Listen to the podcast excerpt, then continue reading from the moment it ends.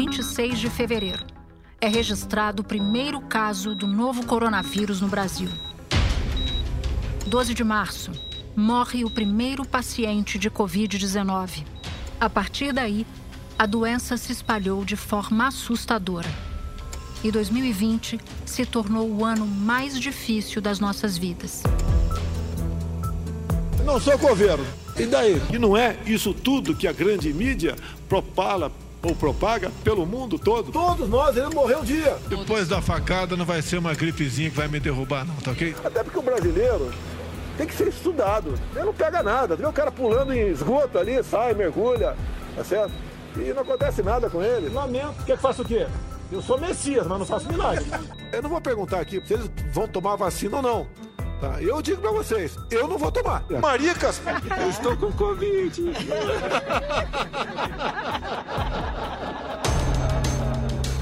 Uma escalada de declarações que incentivaram a distorção dos fatos, a banalização das vidas perdidas e uma guerra estúpida contra a ciência. Em dezembro, o Brasil atingiu a triste marca de 180 mil mortos e 7 milhões de infectados pela Covid-19. Na história do Brasil, no governo de Jair Bolsonaro, 2020 fica marcado como o ano da negação. O Papo de Política Especial com a retrospectiva política de 2020 começa agora. Seguinte, eu tô mandando o Bessia junto com o papel. Papo de Política. Quem manda sou eu. Eu tenho poder de veto ou você é um presente de banana agora? O namoro com leva mais tempo acaba terminando num casamento sólido. Pessoal da técnica, vamos corrigir o problema do som. Então não é porque eu estou no meio de laranja podres que eu me contaminei. Glória a Deus! Tchau. Tchau, querida. Papo de Política.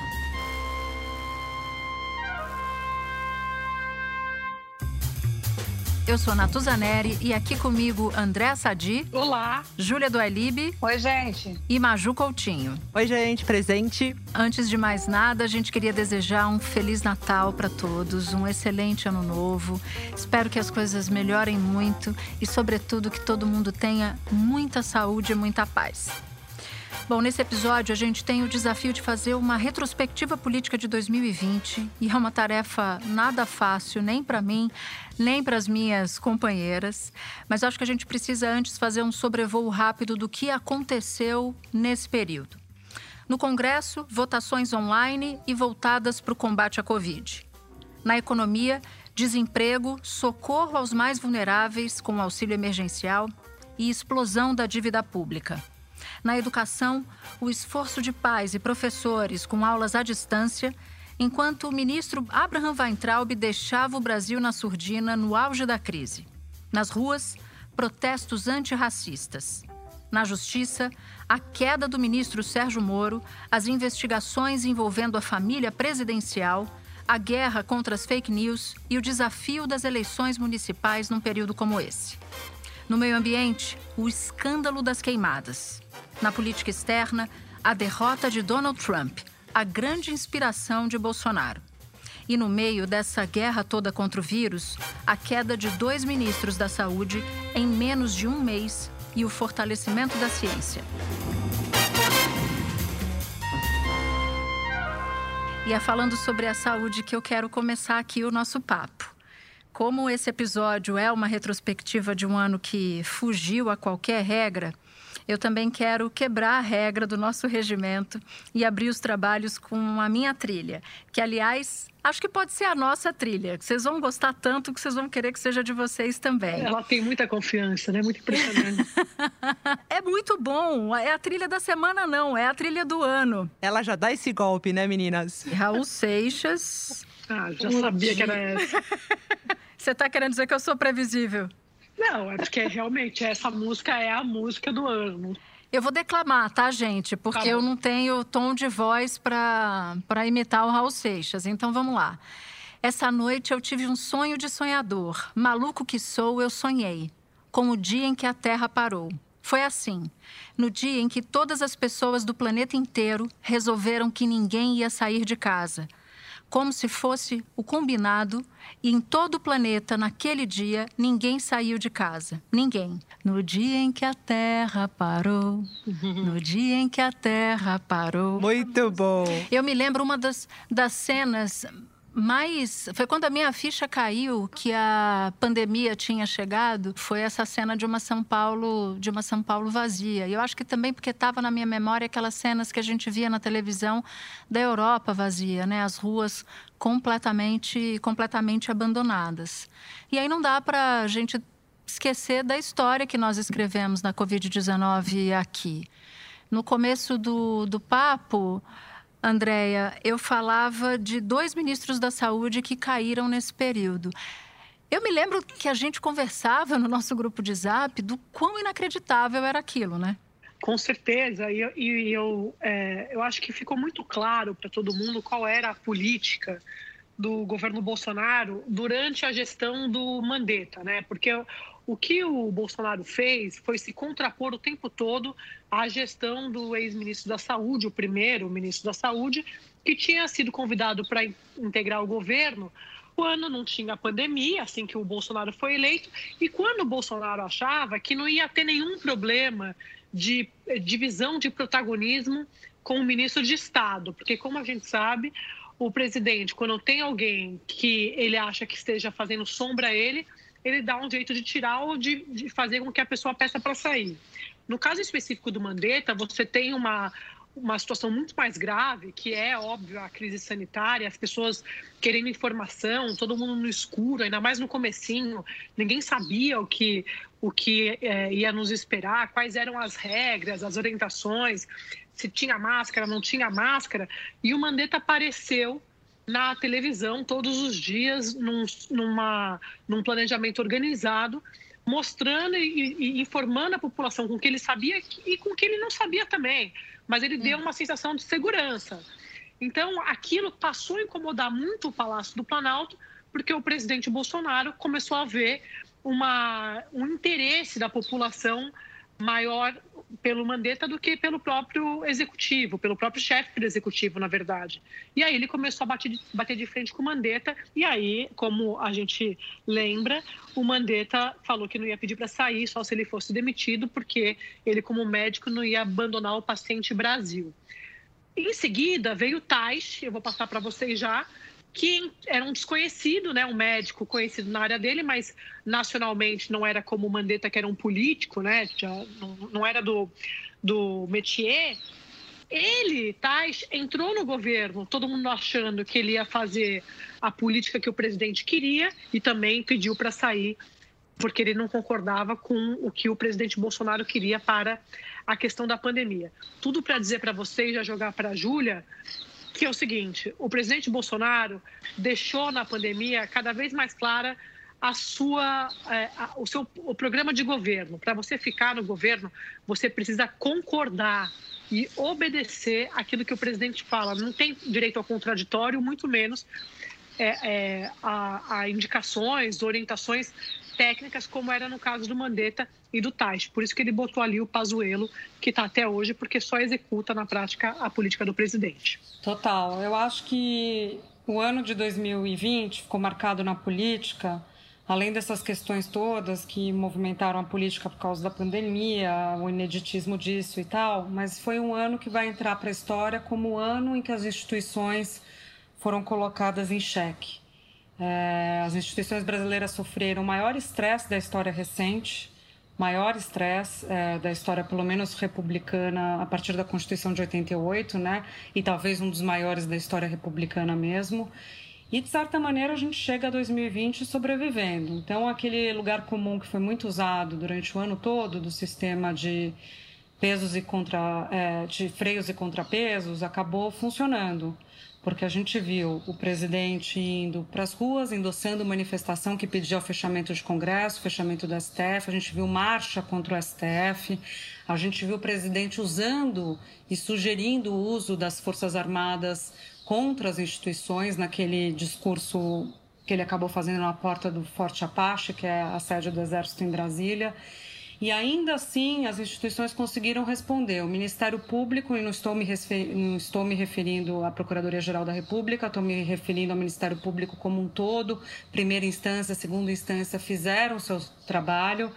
É, a, o STF também reagiu, reagiu instituindo é, inquérito de manifestação antidemocrática, avançando com o inquérito das fake news que chega ali na, na cozinha do Palácio do Planalto.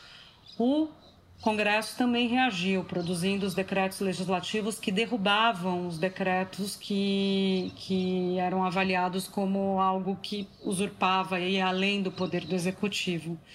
Então, acho que a gente passou nesse teste, mas o balanço que eu faço olhando para trás é que a gente passou, mas a gente traz rachaduras. A gente não entra em 2021 com a democracia é, absolutamente é, da maneira como a gente entrou em 2020. Ela, ela começa 2021 machucada.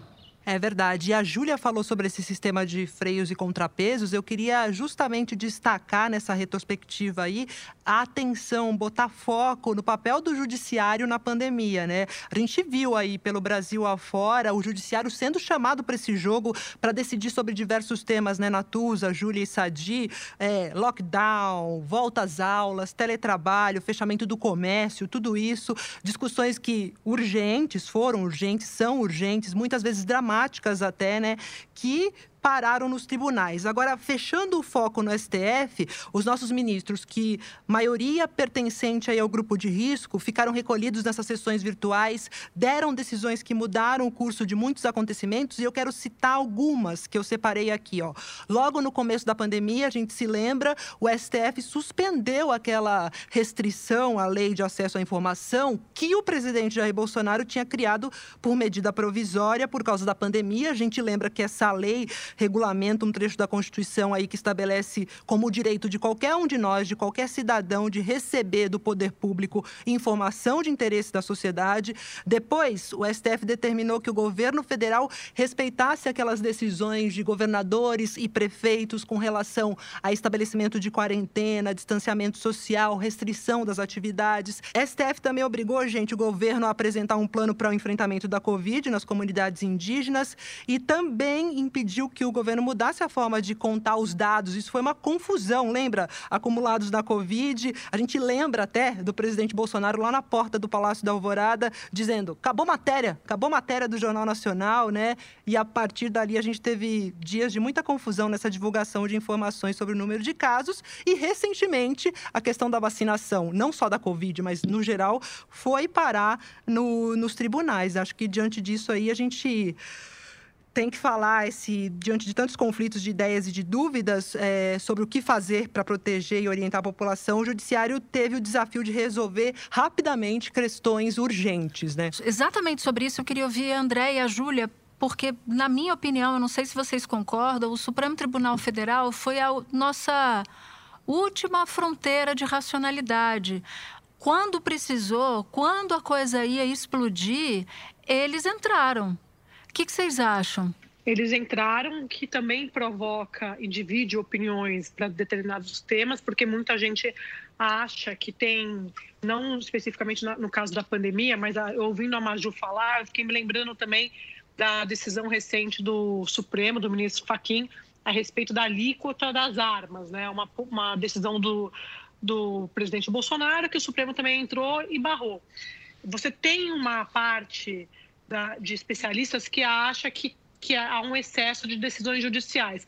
Por outro lado, quando você está em meio a uma pandemia e você não tem um líder de Estado exercendo o papel de chefe, de exemplo, de referência, alguém precisa colocar os freios ou, organizar a bagunça. O, que foi o caso do Supremo em muitos, muitos, muitas ocasiões, episódios, o, o próprio Congresso Nacional. Então, eu concordo com a Júlia sobre a, a questão da fissura nas instituições, na democracia, mas, ao mesmo tempo, eu acho que é, é, o, papel das instituições ela, ele, ele foi é, reforçado nesse ano e foi ressaltado, a própria população reconhece isso, por meio do Congresso e por meio dos ministros do Supremo. Olha, minha avaliação é de um balanço positivo para o STF a despeito de tudo. Num, num, contexto em que você via negacionismo, descrença na ciência, falta de condução, o STF acabou se colocando. É óbvio que teve altos e baixos. Um dos baixos pode ser esse que André citou no final da decisão do, do Faquin, que é absolutamente questionável dizer que derrubar uma decisão do, do Executivo quando a Constituição diz que é prerrogativa do Executivo impor alíquota. Mas eu acho que é uma coisa de saldo mesmo. O saldo do STF foi positivo e ele fica simbolizado na figura do decano que saiu esse ano, Celso de Mello. E mais, fica simbolizado nas declarações que o decano fez no decorrer desse ano todo, falando exatamente sobre o risco institucional que a gente tinha, falando do flerte com o autoritarismo, falando da uma possibilidade de fascismo no Brasil. Então, o decano deu a voz do que estava acontecendo. Quando a gente, assim, daqui a 50 anos, olhar para o ano de 2020 e for estudar o STF, vão ser as palavras do Celso de Mello que vão ter marcado. Lembrando que esse ano teve a condução do Dias Toffoli como presidente, foi muito questionado pelos seus pares pela aproximação que ele fez com a presidência nesse momento de crise institucional, mas eu acho que há uma injustiça aí com ele que talvez também lá na frente isso possa ser reparado, ou não, ou eu posso estar enganada agora. Porque eu acho que o Toffoli, o ponto dele nesse momento de crise foi não puxar mais a corda para a corda não estourar. E ele foi criticado por isso, mas o fato é que as pontes não foram dinamitadas e isso foi importante para manter o tecido democrático. E meninas, sobre isso que vocês estavam falando, eu acho que é importante a gente recuperar aqui o ápice da tensão nesse discurso do presidente em relação ao Supremo Tribunal Federal, ao STF, né? Com aquela frase em que ele disse: "Estou com as armas da democracia na mão", e logo depois de ter dito essa frase, ele soltou um palavrão. Cada vez mais tem demonstrado que tem um compromisso com a democracia e com a liberdade. Agora, as coisas têm um limite. Ontem foi o último dia. Acabou! Me desculpe, desabafo, acabou! E essa fala aí do presidente foi no dia seguinte àquela operação contra fake news que envolvia aliados de primeira hora do presidente Bolsonaro, também blogueiros. E daí, a partir daí, ele recuou deu uma modulada no discurso, mas essas duas falas, né, das armas da democracia nas mãos e também seguida do palavrão, marcam esse ápice dessa tensão com relação ao STF. Que o presidente Bolsonaro ele foi para cima do Supremo no primeiro semestre inteiro, é, esticando a corda, de fato, com os ministros por conta de problemas pessoais ou problemas da agenda dos filhos, envolvendo o, inquéritos que foram abertos por lá e também em relação ao inquérito do Moro. E ele só mudou de tom, isso é importante de dizer, a gente dizer, após ele perceber que a sobrevivência política dele estava em jogo, quando ele de fato esgarçou a relação. Ele foi muito aconselhado a diminuir o tom, e eu gosto sempre de dizer que eu, eu particular, particularmente, não acredito numa mudança do presidente. Eu acho que é uma mudança de tom modulada para poder garantir um respiro, um fôlego para chegar onde ele quer, que é a linha de chegada de fato, que é 2022. Então, ele precisa ter algum tipo de conversa com os outros poderes, que a gente está falando do Supremo Tribunal Federal nesse caso. Então, você precisa ter as pontes. Um pouco disso é o que a Júlia falou em relação ao Toffoli, e ministros do governo falam o tempo todo com ministros do Supremo. Mas o presidente, ele, ele virou a chave quando ele percebeu que o caso Queiroz, as manifestações antidemocráticas, o caso das fake news, poderiam bater nele. Ele só faz mudança em relação ao Supremo quando está ameaçado o seu governo ou a sua família. Aliás, eu não posso deixar de citar a célebre frase de Andréa Sadi, a pergunta que ela faz ao advogado Frederic Wassef. Porque no meio disso tudo, de Covid, choque institucional, ainda teve a prisão do Fabrício Queiroz, né, que é apontado como operador da família Bolsonaro. E ele foi encontrado na casa de Frederic Wassef. E aí, quando a Andrea foi entrevistar a Frederic Wassef, ele ficou ali tergiversando, arrudeando, arrudeando, acosteando um alambrado, e ela disse: Mamãe, peraí, como é que ele entrou na sua casa? Ele entrou voando? Então, para mim. Eu acho que tinha que existir a categoria Pergunta do Ano, porque Essa é a pergunta do ano. A da Sadi. Lidera. O Queiroz pulou o muro, ele apareceu, ele apareceu voando na casa do senhor ou ele foi levado por alguém? Não vou poder avançar Entendi. ainda hoje, mas eu vou falar tudo com muito prazer, porque a verdade é uma coisa que você vai gostar de ouvir. Aliás, pergunta do ano, essa da Andréia. Cena do ano, a foto do Bolsonaro oferecendo uma caixa de cloroquina para Ema lá no Ah, Palácio do Planalto. certeza. Ou da Alvorada.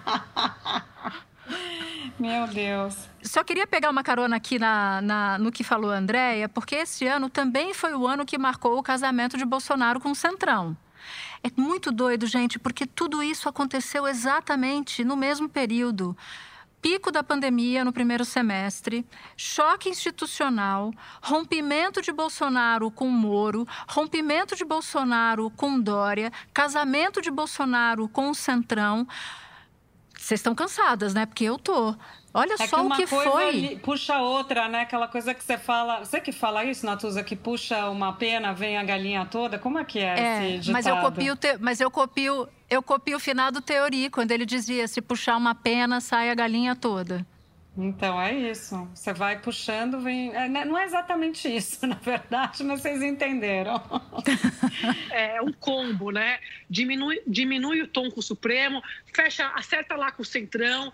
Não me dá dor de cabeça porque eu preciso chegar na reeleição. É um pouco isso a cabeça do presidente Bolsonaro. Mas é, é, é muito impressionante como as pessoas acham que ele foi se adaptando à política. Isso só reforça o que a gente sempre fala aqui. O presidente é político, gente. O presidente, ele, ele, só que ele joga o jogo dele. E aí, agora que ele está jogando o jogo, é, a, a, a ideia dele, a agenda dele está batendo com a do Centrão, o Centrão elogia o presidente. Mas se a gente for pegar, e todas nós aqui falamos com os deputados, senadores do Centrão há muito tempo, se a gente for pegar o comecinho do ano, era uma... é, é, era, era uma, uma, uma, série de reclamações sobre a atuação do presidente. Agora está tudo bem, porque os cargos estão na mesa, as emendas estão sendo negociadas e está todo mundo jantando e, e sentando junto para jantar. Eu acho que o Centrão é o fiel da balança na parte do legislativo para o presidente que marcou o ano, Natuza. Acho que você tem. Eu estou com você. Posso só fazer um. A gente fica adendando uma outra, né? Uma parte, né? Fazer uma parte. Isso não é, isso não é um pod, é um adendo, um grande adendo. não, só dizer que essa ideia do Centrão, juntando com a ideia da, da saída de Moro, né? A gente está fazendo uma retrospectiva, olhando para trás, são as bandeiras que ele jogou pelo caminho. Então, ele, se, ele jogou no, por esse caminho de 2020. Ele se elege com esse discurso que é um discurso que pega numa parte da população, que não é ele, o da antipolítica, o do combate à corrupção que ele pegou emprestado para o Moro, aí quando chega muda tudo, é, dispensa o Moro, os filhos envolvidos é, com, com desvios, com peculato, desvio de recurso público, o filho termina o ano denunciado por peculato, organização criminosa e lavagem de dinheiro, estou falando do senador Flávio Bolsonaro. Então, a mesma coisa com o Centrão, quer dizer, eram as bandeiras que ficaram pelo caminho de 2020. É o novo Bolsonaro, Maju, você acha? Ah, eu não sei, eu não acredito no novo. É o novo velho Bolsonaro, né? Eu acho que a gente pode dizer assim, né? Não, não tem novo Bolsonaro. Tô com a Maju, tô com a Maju. Tem, tem, um, tem um ponto, só para encerrar esse, esse momento centrão, que eu adoro. É uma, é uma frase que o Heráclito Forte sempre dizia. Ele, disse, ele, ele dizia o seguinte: que fisiologismo é igual a coceira dá uma coçadinha, aí você vai dar uma coçadinha. Aí como é coça mais, você coça mais. Você não para de coçar, então você não pode aceitar o primeiro cargo, fazer o primeiro toma lá da cá, porque o céu é o limite. Mas tem um ponto que é a economia que eu queria casar com política, porque Lá para março, abril, todo mundo dizia o seguinte: bom, tá tão irresponsável a condução da, da Covid-19, da pandemia, que o preço disso vai ser um baita tombo do Bolsonaro nas pesquisas. Só que ninguém calculava que haveria, no meio dessa história, um artifício chamado auxílio emergencial. Eu me lembro que em março, o ministro Paulo Guedes dizia assim: 5 bilhões para a pandemia resolve. Vocês lembram disso? Era a marca de dinheiro mágica. 5 bi resolve, prepara o Brasil, o Brasil enfrenta. Passou um ano, os 5, os 5 bi viraram 800 bilhões, né? De tudo que precisou se, se gastar para lançar a mão e para tentar enfrentar minimamente a Covid-19. E isso, no meio dessa conta, tem o auxílio emergencial. Então, o ministro Paulo Guedes ofereceu 200 reais, foi para o Congresso com 200 reais. Lá a oposição resolveu subir para 500. Aí chegou, bateu no palácio, falou assim: ó, oh, subiram de 200 para 500. Você vai ficar sem esse, você vai ficar sem esse, sem essa propaganda para fazer. Ele falou: ah, então bota mais 100. E viraram os 600 reais. E os 600 reais transformaram, se transformaram em uma transfusão sanguínea de popularidade começou a pagar os 600 reais, a popularidade do Bolsonaro começou a subir. E aí vem, para mim, o mais irônico da história escrita em 2020. A pandemia, que todo mundo achava que ia reduzir, corroer a popularidade do Bolsonaro, transformou o Bolsonaro em muito mais forte do que ele mesmo esperava no começo do ano. Concordo, mas acho que pode estar sob efeito de anabolizante. Eu acho que essa história ainda não terminou Também de ser acho. contada. A gente vai ver quando se der a retirada. Só então pegando esse gancho da economia, Natuza, concordo com você. A gente fala em economia esse ano, a gente tem que pensar em auxílio emergencial. O tomo poderia ter sido muito pior se não tivesse o auxílio. A gente entrou 2020 com uma previsão de crescimento da economia em torno de 2%, um pouquinho mais de 2%. Vamos terminar com um tombo de 4,5%, mais ou menos. Teria sido maior se não tivesse entrado com dinheiro, e esse dinheiro o governo não tem, não aumentou o imposto, o que, que vai fazer? Se endividar. Por isso que você falou no começo do programa, aumento da dívida pública que vai acontecer. Agora, o mundo inteiro fez isso. O mundo inteiro fez isso, que foi o único jeito. Política fiscal, emitir dinheiro, colocar dinheiro na economia. Estados Unidos fez isso, Europa fez isso para tentar sobreviver. A questão é que a gente já vinha de uma situação muito ruim com a, a, o PIB, é, a, a, crise econômica de 2014. A gente já tinha questões estruturais de produtividade, a gente encontra uma pandemia e, e o que segurou a gente para não ser tão, tão grave, tão ruim a queda, além do auxílio que entra um pouco nessa área de serviço, segura um pouco, mas mais comércio, é o setor agropecuário. Né? A gente acabou se segurando pelo agropecuário, pelo setor de construção civil por causa do juro baixo. Então, no final das contas, terminando, a gente abriu o ano achando que o câmbio ia fechar em, em quatro reais. A gente está chegando, o, fechando o ano com um câmbio a mais de cinco. O, a, a, gente abriu o ano achando que a Selic ia terminar em 4,5, a gente está terminando o ano com a Selic em 2. Então, quer dizer, mudou, virou de ponta cabeça mesmo. Para fazer um resumo da questão econômica trazendo para a política, que é a situação do Paulo Guedes. Né? Qual é a, a força do Paulo Guedes a partir de 2021? É, se a gente for olhar para 2020, ele começou o ano ainda na agenda das reformas, ainda na agenda dos cortes. Claro, foi surpreendido, como todos nós, com a situação de emergência, com o orçamento de guerra, precisaram virar o chip ali, né, os integrantes da equipe econômica, e aí, com isso, também mudar o discurso, com trocar o pneu com o carro andando, e ele entrou em várias bolas divididas, para citar algumas aqui, o Rogério Marinho, que hoje é um ministro considera considerado um ministro forte dentro do governo Bolsonaro, porque fala também o que o presidente é, é, música para os ouvidos do presidente, investimento, obra, tudo que traz capital eleitoral, capital político. E o Guedes ainda quer voltar, tem o sonho de voltar para a sua agenda de reforma tributária, administrativa, seja lá qual for, que inclua é, os cortes. E com o Rodrigo é. Maia, né? Eu só ia completar que o fazer um xiste, que o posto, posto Ipiranga está chegando ao fim de 2022 com pouca gasolina na bomba. É. Vai ter que reabastecer.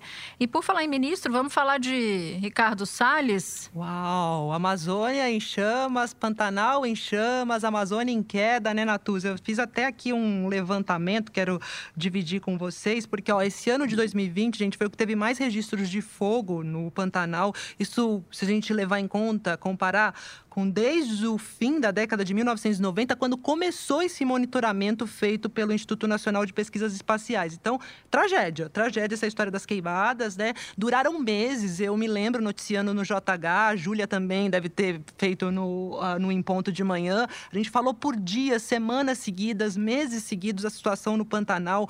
Perdemos vegetação, perdemos animais que, quando não morriam queimados, morriam por falta de água, morriam por falta de alimento, por causa causa das queimadas.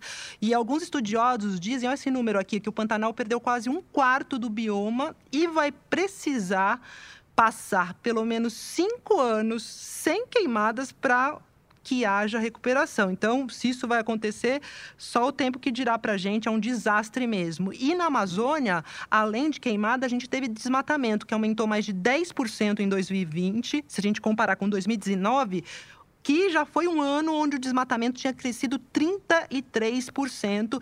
Lembrando que toda essa questão de desmatamento, de queimadas, gerou também a grita de países europeus que enviaram carta para o vice-presidente Hamilton Mourão, questionando a situação da Amazônia. Então, é, esse é um destaque também nessa retrospectiva desse ano que a gente não vai esquecer. A Andréa falava do Rogério Marinho, ministro forte, Ricardo Salles fortíssimo. Podem gritar uhum. lá fora o quanto quiser, podem gritar aqui dentro. O presidente gosta dele, os filhos dele gostam do Ricardo Salles. Está lá para fazer o que o presidente quer, está lá para falar do boi bombeiro, que tem que ter mais boi para comer o, o, capim que está se formando nas horas que você não pode é, produzir, plantar, e aí o capim fica alto, o fogo pega e queima o Pantanal.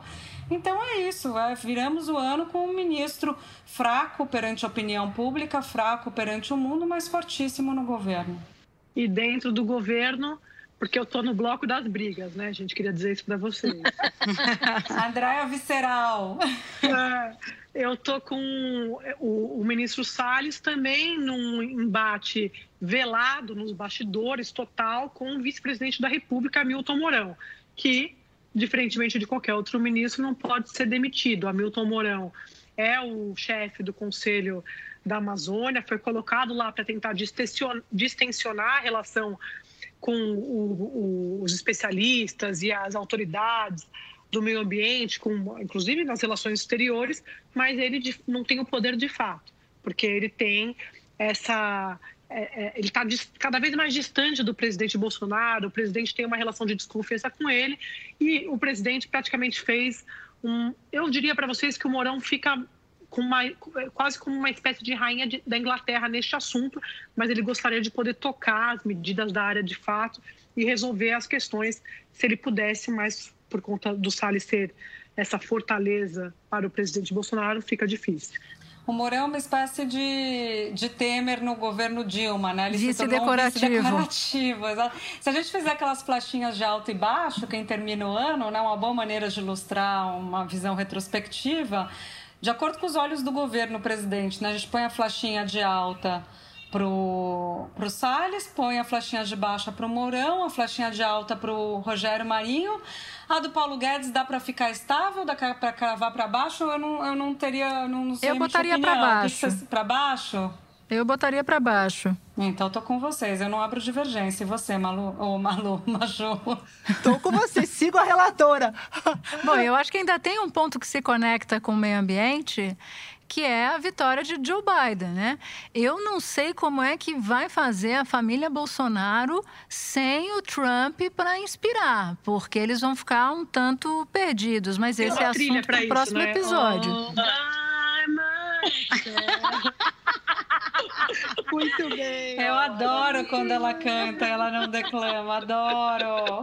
Gente, essa é sensacional. Eu muito tenho que bom. me recolher a minha insignificância. Nossa, tá muito boa essa também. Mas essa vai contar, eu só quero saber se essa entra pra. A gente tem que chamar a Thalita Ferreira aqui, se essa entra pra contagem dos pontos. Entra, eu acho que toda trilha que entrar nessa, nessa roda, nesse papo, tem que, tem que disputar. O Natuza, você falou da vitória do Joe Biden, né? Muito aí baseada também na participação de negros e mulheres, né, para essa vitória. E lembrando desse ano, gente, que foi marcado também pelos protestos antirracistas aqui no Brasil, nos Estados Unidos. A gente lembra aqui de George Floyd, Estados Unidos, que foi, né, pisoteado lá, parecia até uma barata. Eu lembro dessa cena que me arrepia, assim, por aquele guarda uh, nos Estados Unidos. Isso gerou uma onda de protestos não só lá, como em vários cantos do planeta pedindo igualdade e justiça racial. Aqui no Brasil, de forma muito semelhante, a gente teve aquele caso terrível do João Alberto,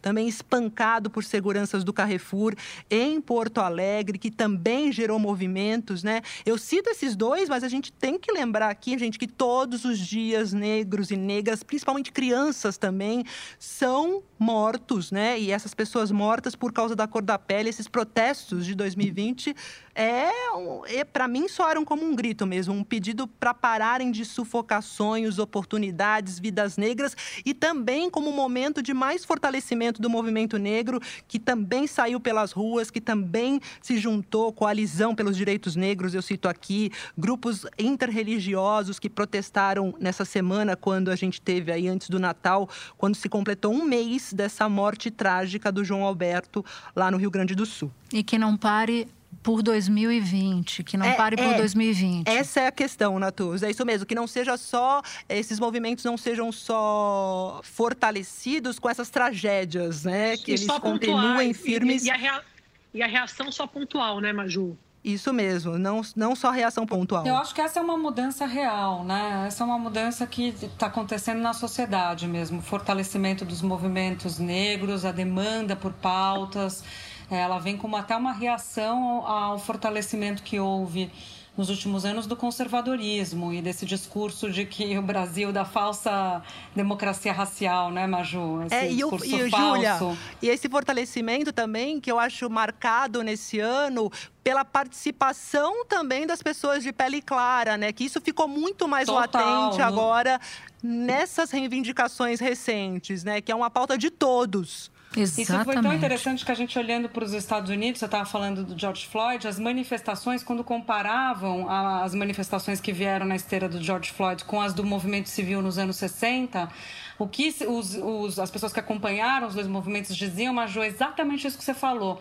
A diferença é que hoje tem a participação mais dos brancos do que você via nos anos 60 nos movimentos civis. Mas, ao mesmo tempo, eu queria puxar para o Brasil, é, apesar de sim o ambiente a sociedade estar em, em constante evolução, Aqui no Brasil, pelo menos nas urnas, isso ainda não foi traduzido, fazendo a retrospectiva das eleições desse ano. Não sei se vocês concordam com isso. É isso mesmo. A gente mostrou até quando a gente estava na nossa edição do Papo de Política e Eleições, né, que apesar do aumento do número de candidaturas de negros e negras, ainda está muito longe do ideal a participação e a, a vitória desses candidatos nas eleições municipais. Né? A gente viu isso. Te, ou, é, a gente houve avanço, mas ainda tem um caminho longo pela frente. É isso aí, gente. Estamos juntas nessa batalha em tantas outras. Foi um prazer ficar com vocês no Papo de Política. Eu, vocês são a minha alegria. A ah, gente trabalha muito. Mas toda vez que a gente faz o papo, eu saio. Às vezes eu, eu entro meio tristinha, mas eu saio de espírito elevado. Ainda bem que eu tenho vocês. Ah, eu que agradeço também. também. Isso é muito verdade. A gente, a gente sai forte daqui. Zap, né? É, e a gente continua aqui para o Zap. As trilhas. A Sadi vai, vai de mais alguma ou ela vai ficar no All By Myself? Como eu o ano inteiro, eu acho que muitas pessoas se sentiram assim. First I was afraid. I was petrified. ah. Ô, Ju, qual é a sua? Gente, eu vou de. Eu acho que o ano foi Belchior. É, tenho sangrado demais. Ah, é muito tenho boa. chorado pra, pra cachorro. cachorro. Ano passado eu morri, mas esse, esse ano, ano eu não morro. Muito, muito boa, bom. muito boa, muito Júlia, bom. muito boa. Bom, gente, agora é a minha? Posso ir, Natuza? Claro. Gente, eu vou homenagear aí, né, todo mundo que perdeu parente, amigo, vizinho. Foi uma, um ano bem difícil mesmo. Especialmente lembrar e agradecer aos grandes artistas. A gente perdeu muita gente boa. Eu escolhi a música O Show Tem Que Continuar, que é do Fundo de Quental, que perdeu ah, um dos incrível. seus fundadores, né? Que é o, o Birani. Então vamos lá, ó. É, nós iremos achar o tom, um acorde com lindo som, som, e fazer com que fique bom outra vez o nosso cantar e a gente vai ser feliz. Olha nós outra vez no ar, o show tem que continuar. É, Feliz. Feliz Natal! Feliz Natal, Feliz gente. Natal. Feliz todo Natal, minhas gente. amigas. Bom, deixa eu fazer o encerramento clássico, porque o Papo de Política deste ano termina aqui. Ano que vem tem mais. Muito obrigada por sua companhia, muito obrigada pelo carinho, muito obrigada pela interação que vocês têm com a gente nas redes sociais.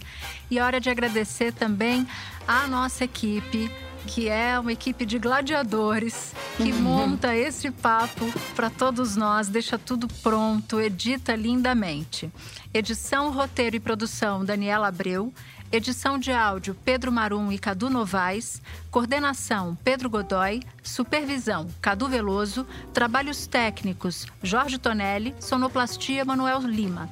Supervisão técnica Daniel Silvério e Renato Ramos.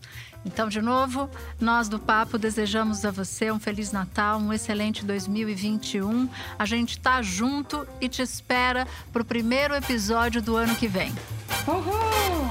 Ai, isso. gente, ho. acabou.